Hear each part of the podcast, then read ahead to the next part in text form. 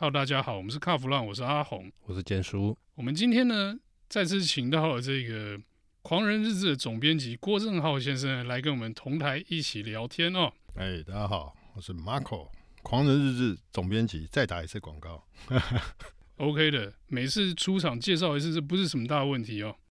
那我们今天呢，我们来跟 Marco 聊聊这个有关电动车的议题哦。嗯，因为呢，平常听众都听我跟坚叔两个人讲电动车呢，可能对于我们两个人的观点听的都有点腻哦。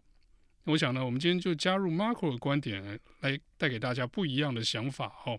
Marco 是这个，我跟阿红其实基本上都是内燃机的基本交易派，是是是。碰到电动车，我们两个就是干掉。是，但是你个人的看法，你觉得电动车？你看看现在有那么多车厂跳进来玩嘛，对不对？对。哦，那也有一些阿萨布鲁的也非本业的也全部跳进来嘛。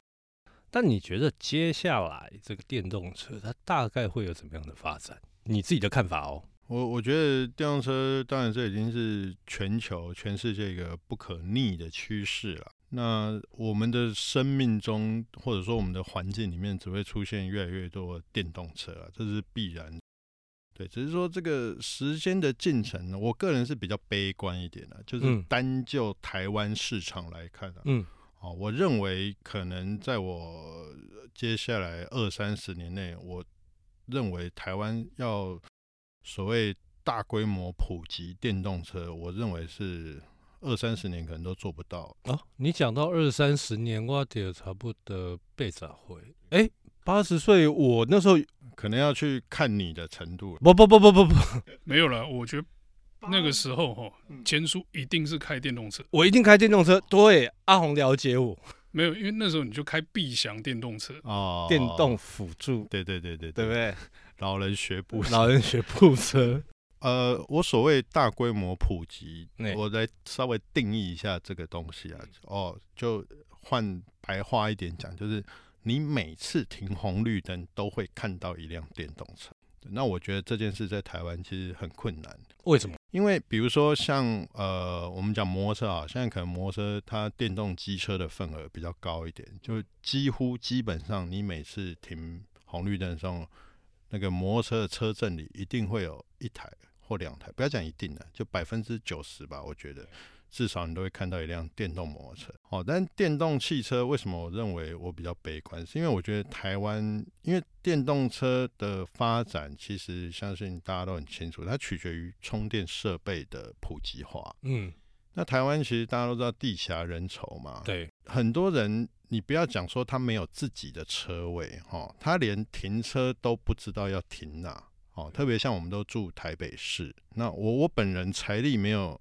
两位雄厚，所以我停车都是要租人家的停车位，或者甚至有时候是停在路边。租人家的停车位要盖充电桩，基本上就已经很难了，更何况是你要在路边有停车，呃，有那个充电桩。嗯，好，我觉得这件事情在台湾很难实现了。假如我开一辆车，诶，一辆电动车，那我回家没得充，嗯，那我去公司我也没得充，因为我去公司我也没有停车位嘛。对。那请问我买电动车要干嘛？电动车就是一个不实用的东西。嗯，好，所以我觉得在台湾要普及，我个人是觉得很困难呐，真的很困难。很大一个程度还是，当然它一定会越来越多啦。对。但是它现阶段来讲是属于一个呃比较讲的俗气一点，就是有钱人的玩具。我觉得这件事可能会以汽车来讲，它可能会维持蛮长一个时间，因为你要想今天。我认为电动摩托车在台湾，它可以呃某种程度上算是已经有点流行，是因为它其实是走换电的系统。那假如电动摩托车它也是走充电系统。那我觉得它要在台湾普及也也有难度，因为像我自己现在是骑电动摩托车，嗯，那它就是换电，对。那大家摩托车都丢外面，假如我这个摩托车是充电的，那我可能就不会选择电动摩托车，因为我家没有办法充电了。那你可以提着电池回家充啊。那这个东西像其实台湾很多老公寓，哦，像我也是住住在这个老公寓，没有电梯的那种。嗯，那你你单独提一个电池回家充电，嗯。对男生来讲，可能都有点吃力，更何况是女生，更何况你常有时候还要采买东西，你手上已经大包小包的时候，叫你再提一个八九公斤的电池，其实是我相信对于很多人来讲，他都不愿意做这件事啊。Okay. 而且现在是提两颗哦，大部分车是要两颗，不是一颗充电就结束的事情。对啊，所以我觉得在充电设备没办法普及之前，那台湾以汽车来讲啊，电动车要普及，我觉得是非常非常困难。而且哦，就算电动车的充电设备普及之后呢，我觉得这个使用上的便利性还是对于大家对买电动车会有很大的影响。像我们之前我们去试了几次电动车嘛，那我们也去了这个公有的充电桩试充。对，你说停在公有的充电桩，然后去吃个饭，或者是去开个会，充个一小时两小时，那个电回个八九趴。好像是很快了，但是说真的，你每天就要去搞这个充电事情，而且是每天哦。而且你充个八九趴，其实你上路大概二十分钟就没了吧。而且我还想要再讲一下，就是我所谓充电站的补给，那个充电桩还必须得是快充。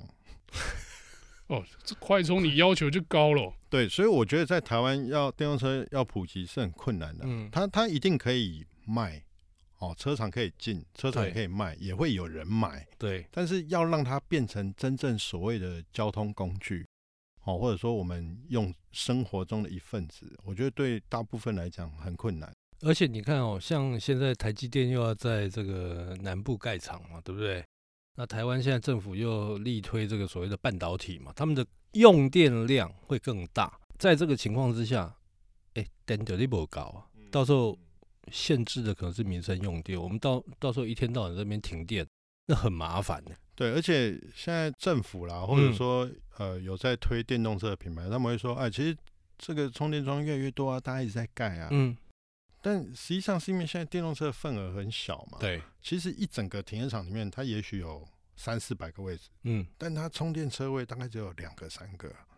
那今天这样子。的情况，你有时候去电动车位都会被人家停走。如果今天开电动车的变多了，嗯，那相对充电桩，现在这两三个充电桩的车位就已经就会明显的不够用，对，那就又要再盖新的充电桩。其实 Marco 讲这个哦，不是假设性的问题哦，嗯，以前我在上班的时候就已经亲眼目睹过这个画面。我在停的那个停车场，充电车位就两个，嗯，那个公有停车场嘛。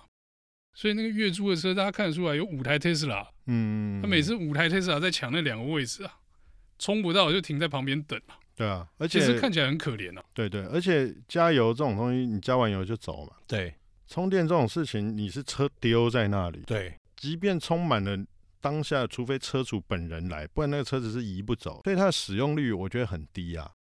所以它有点那种站着茅坑不拉屎的那种感觉。对它，它充饱了车子移不走啊，或者说那个插头拔不下来，就算拔下来，它也没办法帮另外一台车充电，因为车位或者说线的长度就放在那边。嗯，对啊。那刚刚坚叔也提到这个电的问题，那其实我之前也做写过蛮多这种报道啊。就台湾其实基本上百分之八十还是靠火力发电。对，我连台电自己，他都在自己的官网说，台湾并不适合使用再生能源发电。嗯嗯。那换句话说，百分之八十都还是火力哦。我们撇开这个相对干净的烧气来讲，烧煤这一部分其实都还是将近五成哦，大概四成多。那我们的煤矿要跟人家买，那等于如果这个像前阵子缺电嘛，缺电，台湾的解决办法就是让火力发电厂加加时运转。对，那这个东西我觉得是一个恶循环啊。呃，其实这很像什么？你知道讲出来大家笑一笑。以前我们这个清明扫墓的时候，金纸自己烧嘛。嗯。那现在说，哎，环保一点，这个环保烧金，大家金纸来来来，通通拿过来，我通通送到焚化炉一起烧。嗯。那其实电动车的充电跟这个燃油车的这个加油就是一样的概念嘛。你燃油车就是在路上自己烧嘛，那电动车就是火力发电厂帮你烧嘛。对，而且现在就电动车主打就是所谓环保嘛，嗯、哦，可是其实做我们这一行都很清楚，电动车真的环保嘛？电池的制造过程其实是会制造会产生非常大的污染，而且你从这个这个稀土稀土开采的时候，那个污染就对环境的污染非常大。现在稀土百分之八十，全世界百分之八十的稀土都在中国手里。对。对啊，那那还有电池的回收，现在大家还没有意识到电池的回收会是个问题。对，可是实际上现在全世界电动车最多的地方就中国。嗯，中国现在已经面临第一批电池回收的问题。嗯，因为电池的使用寿命大概就是五年到八年。对，那他当年的那一批第一批在市场上卖电动车，现在电池已经开始在汰换。嗯嗯，那中国现在是有几十吨的废电池。找不到地方放，就随便乱丢。嗯、他们真的是随便乱丢，就像以前我们那个热色掩埋场一样。嗯，他们就找个地方堆在那边。嗯，对，这个都是网络上查到的。嗯嗯嗯。那堆在那边会有污染吗？一定会，一定会有啊。对啊，那今天只是第一批电动车，接下来还有第二批、第三批。那包含呃车子在路上跑的时候是会有意外发生，那那个东西。意外发生的车子，它电池怎么处理？嗯、其实、欸、这个倒是不用太担心啊，因为电动车撞了之后，大部分都火烧车，电池都烧得一干二净，不用处理。哦、对，所以我觉得环保这件事，其实说实话，对电动来讲是个假议题啊。是对啊，你除非真的像挪威那样，嗯，哦，它八成九成都是靠清洁能源发电，它光清洁能源发的电都。已经多到他自己用不完，他还可以卖回给欧洲。人家挪威，你看看天然资源，啊、对不对？那是挪威嘛？是啊，所以啊，我觉得台湾没有这个条件。嗯，所以我觉得不是说不能发展电动车，但是不要把电动车当成是对于环境的唯一解药。而且其实内燃机引擎它经过一百多年的进步，到现在其实它真的已经很干净了。嗯，哦，只是说在所谓的这个末端排放啊，哦，它。免不了就是有排气嘛，哦，可是相对来讲，它对环境污染已经不像以前那么大了。但是我觉得现在是很多的政府厂商，他们把内燃机妖魔化。是啊，是啊，是啊。对，我觉得之前丰田社长讲过一句话很好，就我们人类要对抗的其实是二氧化碳，而不是内燃机。对对，所以这件事要回过头来思考，电动车的制造过程对地球真的友善吗？以现在的情况来讲，其实并不友善。对。一般内燃机的车子，它其实整个生态从制造到贩售到维修保养，到最后的车子要回收，就我们所谓报废。嗯，其实它整个产业链已经，或者说应该讲它的生命周期啦，嗯，已经是非常成熟的事情。对，那呃，国外数据显示是，如果在正常的情况下，嗯，一台车它报废之后，它的回收率其实是可以达到百分之八十。嗯。但电动车没有办法，嗯，现在是做不到的。它光电池就做不到这件事情，对，更何况电动车身上占据最大的部分就是电池。没有，我们我们来看看嘛，哈，你刚才讲到电动车回收的部分，对不对？你看看现在有多少的三 C 产品，对，对不对？从以前我们用的那种手机到现在，你汰换之后，现在我好了，像我们现在全部都换成 smartphone，那你汰换掉那些手机跑去哪里？对啊，对不对？其实那个都是无法到目前为止都无法解决的东西。对啊，其实最直接就是像呃，以手机来讲，像我所知道，其实就卖到一些所谓的呃落后国家了，或者说呃相对来讲人均 GDP 没有。那么高的地方，比如说非洲啊，或者一些东南亚一些地方，做二次的使用。对，但你说电动车卖去那种地方，他们会买吗？不会买，电都不够了，好不好？啊、所以电动车存在就是对现在来讲就是一个很大的问题。所以我跟你讲说，这个。就是我心里头最大的疙瘩，就是这些厂商就要求，政很多政府也就要求，一天到晚那边说我们的电动车是最环保、干净、污染。对，你在行驶的过程它是没有排放嘛，对不对？但是你之后造成的污染有多大，那个是。没有人去 care 这个事情，也没有人会去谈嘛。而且而且要还要考虑到一件事，就是地球会越来越热。是。那其实台电每年的用电量都是在增加。对。因为大家冷气越开越大。对。冷气就你民生用电的需求变高的时候，你又要再去 cover 增加多出来的这所谓电动车充电的。嗯。哦，虽然。台电是一直口口声声说，就是哦，电动车充电大部分在晚上，跟白天不冲突。对，但相对的，这就是额外增加的发电量嘛。对，对，不是说你晚上不用发电，它就可以充电，而是你必须要多发电，你机组 cover 的了没有错，但那就是多的发电。而且之前还我还听到有业者那个评价就没更小。哪一家业者嘛？你说说看。算了，那个我就不要讲。哦、还讲说，哎呦，那个我们都不会用，浪费到其他的电哦。啊，怎么可能？它再怎么样，它就是会用到电。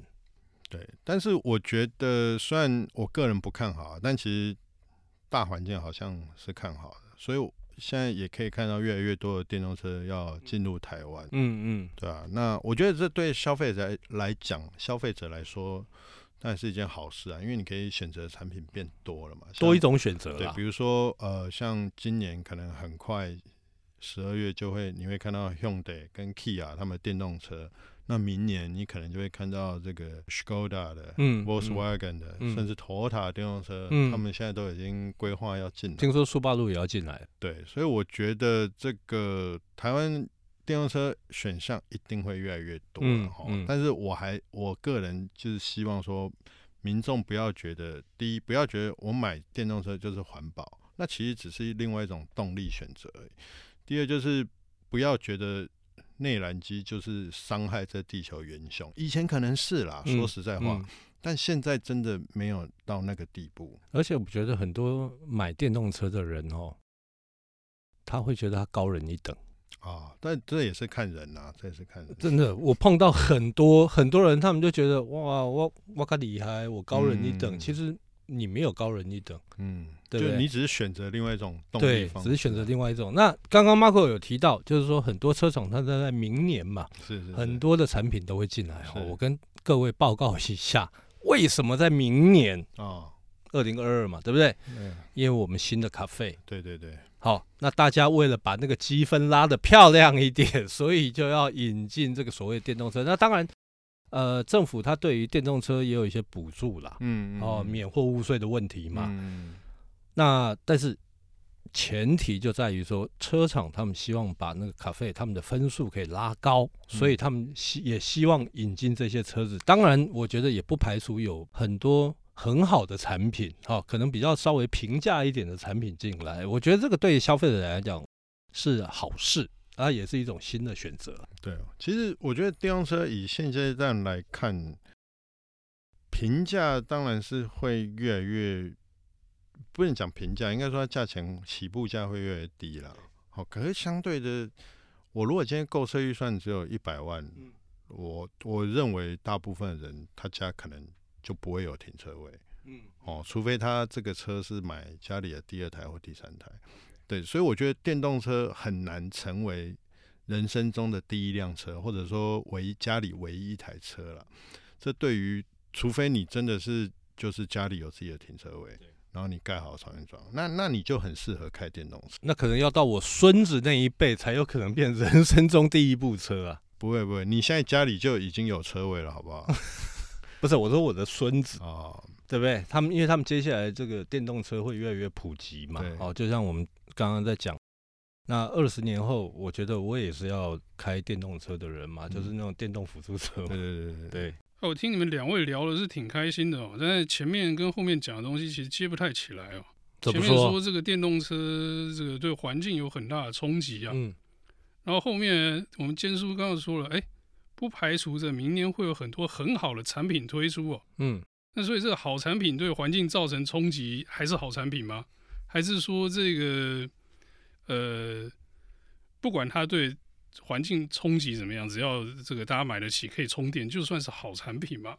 应应该是这样讲啦，就是好产品定义是它在电动车这个商品里面会是一个好商品、好产品。哦，但是放眼回到台湾市场来看，我还是。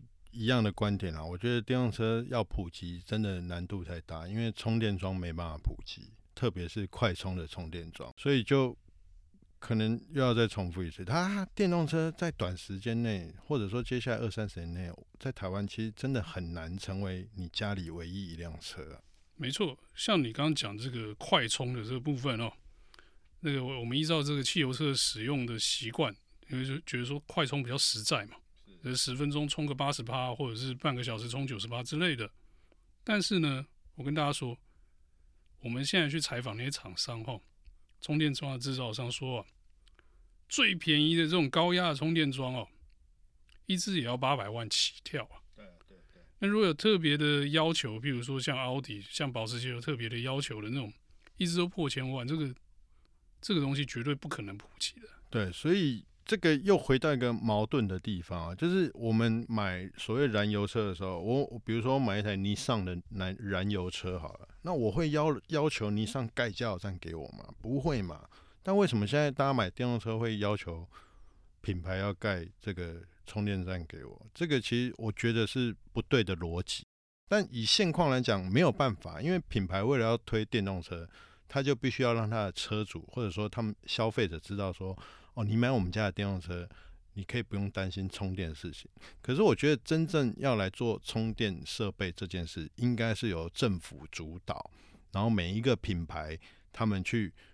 针对呃，可能加呃，利用合作商的角色啊，给一些专业的意见或什么的，提出自己的需求这样。但是现在政府感觉对充电设备这件事好像，哎，好像有很多感觉，就是很多事还没瞧好。好啦，这个我跟你讲，这个由我来讲了。最主要是我们的政府连到底要怎么做，他都不晓得。另外一个呢，还有很多厂商。每个都想争这一块大饼，对不对？因为这个充电设备基本上算民生基础建设，是利润很高。那其实我觉得最适合做这个是谁？你知道吗？台电跟中油，就是他们两个一出手。可是我跟你讲，台电跟中油完全不想碰这个，而且还包含县市府啊，你要盖充电桩，你就要去收地嘛。是，那这个地跟每个县市政府收啊，有的还私有地，其实也很麻烦的。那捐书你还不赶快把你家那些捐一些出来，可以盖充电站，我觉得赚钱。我突然想到台电可以跟台糖配合嘛，因为台糖地很多嘛，台糖地 哎、欸，国防部地也很多。哦，对对对对对对，对不对？不行啊，那个充电你就要去那个很奇怪的乡下地方充，你觉得那会有用吗？现在最缺的充电站还是在都会区嘛。是是，你车流最密的地方才需要更多的充电站嘛。对，对，所以这个充电设备要普及。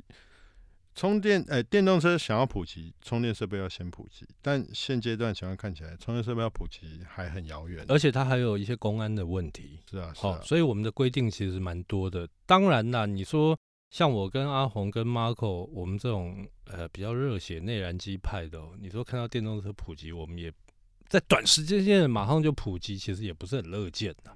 那如果说像 Marco 刚刚提到的，大概二三十年，对不对？那这个我们就觉得听起来安心一点。哎、欸，我我以前更悲观了，我以前跟人家是说，我认为在我有生之年 都不会看到啊，但我现在有稍微好一点，有稍微好二三十年。OK OK OK，所以还是看得到就对了啊。对对对对对，啊，希望能看到。好，那我们这一期这个有关电动车的这个讨论呢，就到这边告一段落，谢谢大家的收听，谢谢谢谢。谢谢